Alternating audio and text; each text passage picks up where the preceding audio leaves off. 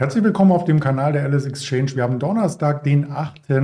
Dezember 2022. Mein Name ist Andreas Bernstein von Traders Media GmbH. Wir sprechen über die Quartalszahlen von GameStop, über die RWE und über Netflix. Da gibt es nämlich hm, ganz schön tolle News.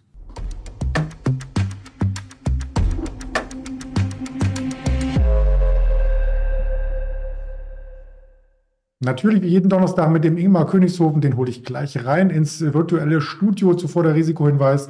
All das, was wir sagen, ist reine Information, keine Anlageberatung, keine Handelsempfehlung. Und da ist auch schon der Ingmar in voller Pracht. Guten Morgen, Ingmar. Hi, Andreas, grüß dich. Ja, schön, dass du noch mal so kurz vor der Rede von Christine Lagarde ein bisschen Zeit hast, um über den DAX zu sprechen. Der geht ja schon ein bisschen in Deckung davor, oder? Ja, geht schon ein bisschen in Deckung. Ähm, mich wundert es jetzt nicht. Ich hatte ja beim letzten Mal schon gesagt, dass der DAX äh, sich so ein bisschen in den Kopf äh, stößt. Zwischen 14.600 bis 15.000 ist alles zugepflastert mit massiven Widerstandsbereichen aus der Vergangenheit, vor allem die 14.800 bis 15.000 zu nennen. Da hat man eine Zeit lang immer wieder diesen ja, Boden gesehen, als der Markt dann wieder auf neues Allzeit hochgestiegen ist. Dann irgendwann ging es drunter und dann natürlich deutlich bergab. Und dann war das jetzt natürlich ein massiver Widerstand oder ist es natürlich immer noch. Und auch schon bei 14.600 gab es in den letzten Monaten doch dann immer wieder eins auf den Deckel. Der Markt kam wieder runter. Dementsprechend hatte ich ja beim letzten Mal gesagt, es macht wohl Sinn, eher mal die Shortseite zu favorisieren. Jetzt sehen wir eben, dass der DAX dann etwas zurückkommt. Aber übergeordnet, wenn man das so sagen kann, von den letzten Handelstagen ist es natürlich relativ langweilig, ähm, auch wenn der Markt jetzt zumindest mal etwas zurücksetzt. Die 14.000, äh, ja, 200 bis 14.600 Punkte, das ist ja so eine Seitwärtsrange, die wir jetzt schon seit einigen Tagen, wenn nicht sogar Wochen sehen.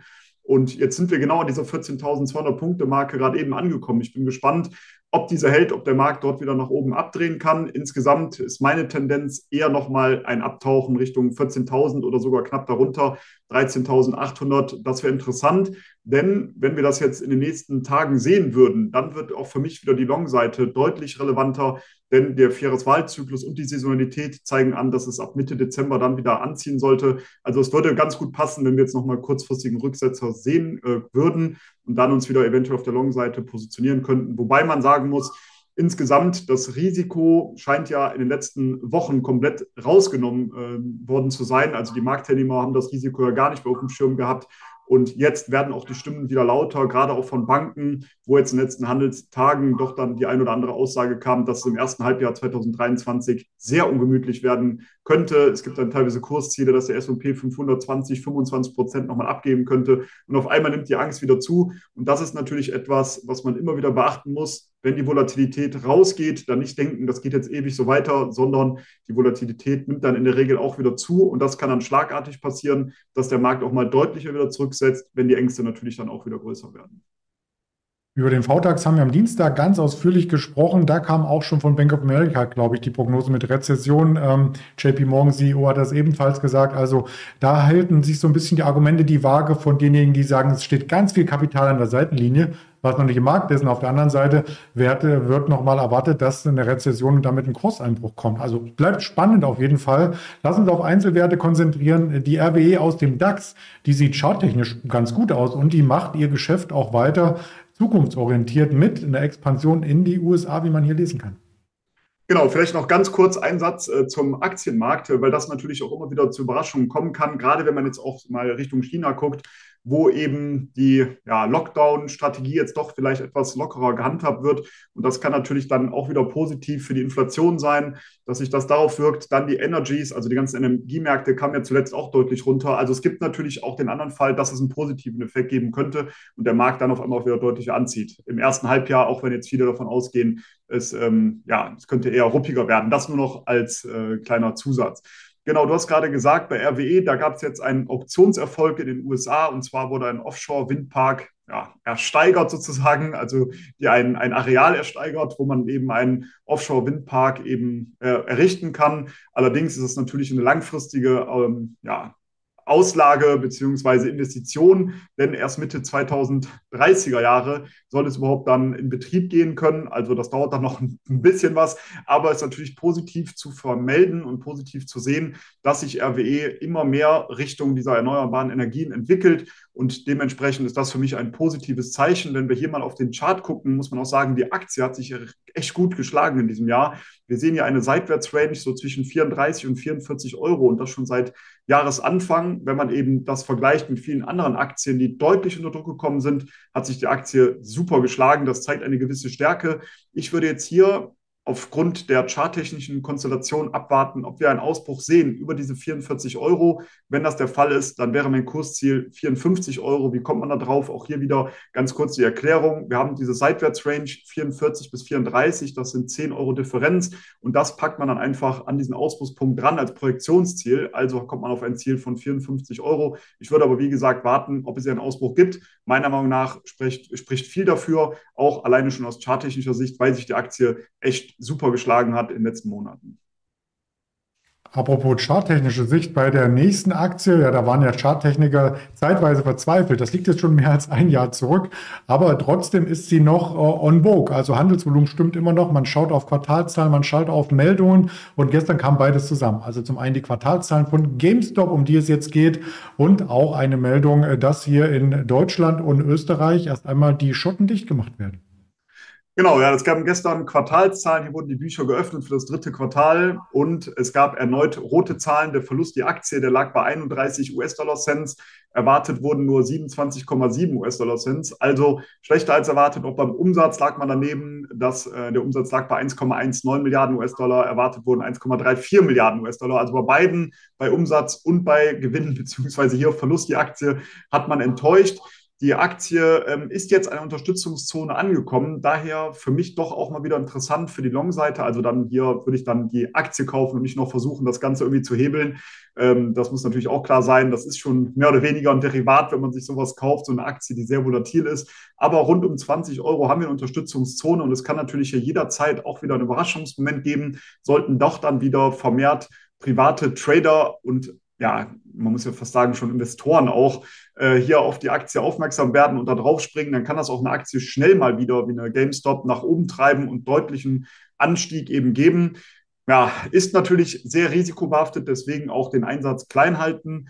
Aber in den letzten Monaten natürlich brutal langweilig geworden um die Aktie von GameStop, äh, wenn man sich mal anschaut, was eben passiert ist, als es im Fokus der äh, Wall Street Bets und so weiter war, wie die ja, Aktie dadurch die Decke gegangen ist. Aber jetzt um 20 Euro haben wir, wie gesagt, einen wichtigen Unterstützungsbereich. Und sollte diese halten, dann sehe ich sogar das Ziel auf der Oberseite bei 30 Euro. Und einstoppen könnte man das Ganze, wenn man das möchte, bei 16 Euro.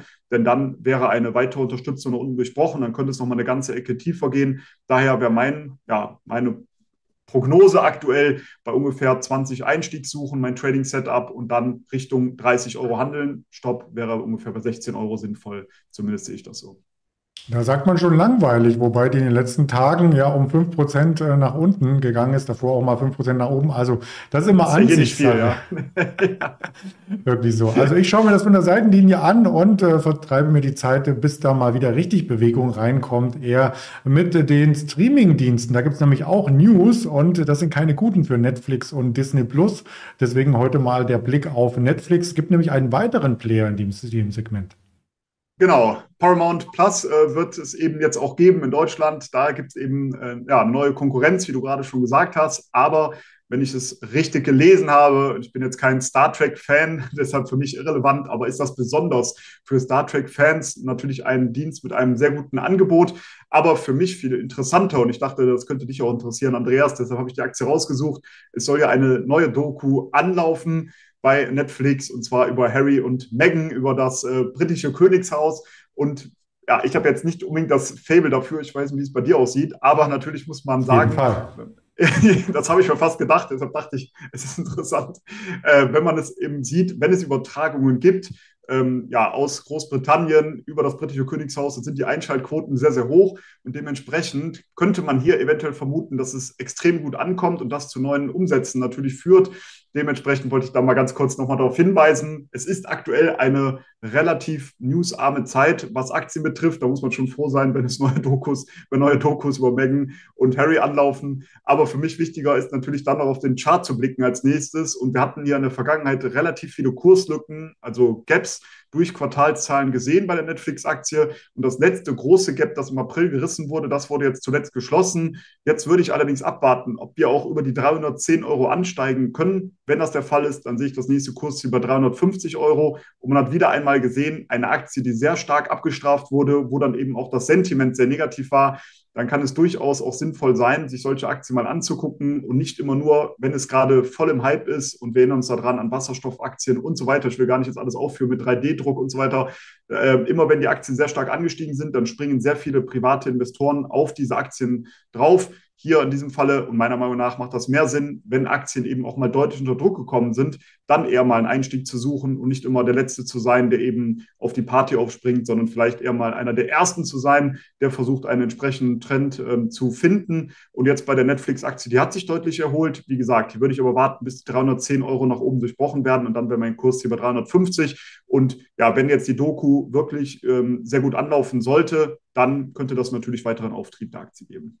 Ja, von Mecken und Kate gab es schon ein Treffen, das war sehr eisig. Also der Spagat könnte nicht größer sein, der jetzt hier vollzogen werden muss. Das britische Könighaus ist geschockt, aber ein RTL-Reporter, und das vielleicht noch als Insight von meiner Seite, hat schon im Trailer einen, eine falsche News, eine Fake News entlarvt. Also man wird danach sicherlich die einzelnen Bausteine äh, der Dokumentation auseinandernehmen. Und auch das Verhalten von Harry Meghan, da muss ich auch mal sagen, die treten immer für Umweltschutz und so ein und fliegen dann mit einem Privatchat zu einem Dinner. Also wirklich, ich finde es nicht gut. Aber da gibt es einige, die das so machen. Gibt einige, ja. Also Wein äh, äh, trinken, Wasser predigen. Das ist nicht unser Metier. Wir berichten nur darüber und so soll das auch äh, rüberkommen. Es gibt aber ein Streaming-Bundle. Wer da Lust drauf hat, das alles mal zusammen zu streamen und zu vergleichen, wie das mit Sky, Netflix und allem funktioniert, 30 Euro aktuell. Habe ich auch gefunden. Äh, vielleicht nochmal so ein Vorweihnachtsschnäppchen, was ich hier mit einstreuen darf. Ansonsten gibt es weitere Quartalzahlen, die habe ich auch mitgebracht. Und zwar GameStop hatten wir ja gestern. Es gibt auch heute noch vorbürstlich ein paar Daten, die man auf der rechten Seite sieht. Eine Sienna zum Beispiel, eine GMS. Äh, das könnte noch spannend werden. Und wie ich schon eingangs sagte, die Rede von Christine Lagarde. Ab 13 Uhr dürfte die Märkte bestimmen. 14.30 Uhr dann die Erstanträge auf Arbeitslosenunterstützung wie jeden Donnerstag. Und die Öllagerbestände aus Amerika auch wie jeden Donnerstag 16.30 Uhr. Und am Freitag Sondersendung dieser Woche. Mit äh, dem lieben Frank Helmes werde ich wieder in seine Datenbank schauen dürfen, welche Aktien sind kaufenswert. Das ist ja gerade jetzt spannend, da eine GameStop dabei ist. Ich wage es zu bezweifeln, das sind Value-Werte vorrangig, aber trotzdem gerne einschalten live mit Ihren und deinen Fragen selbstverständlich und später dann vielleicht auch nochmal eine Aufzeichnung. Je nachdem, wie wir das technisch gewuppt bekommen. Technisch bekommen wir einiges auf den Social-Media-Kanälen gewuppt. Reinschauen, abonnieren, Gilt auch für das Video und den YouTube-Kanal und auch für unser nächstes Treffen. Ingmar, hast du hier schon den nächsten Donnerstag notiert? Habe ich mir notiert, kommt zwar ganz überraschend, aber ich werde natürlich auch nächsten Donnerstag wieder dabei sein. Sehr gerne. Nicht, dass du Mittwochabend äh, zur fetten Notenbank-Sitzung vom Stuhl fällst und dann Donnerstag nicht da bist. Da gibt es jedenfalls viel zu erzählen in der kommenden Woche. Ja, auf jeden Fall. Da wird es spannend und ich freue mich drauf und wünsche natürlich allen weiterhin gute Trades und dann bis nächste Woche. Danke. Bis dann. Ciao. Ciao.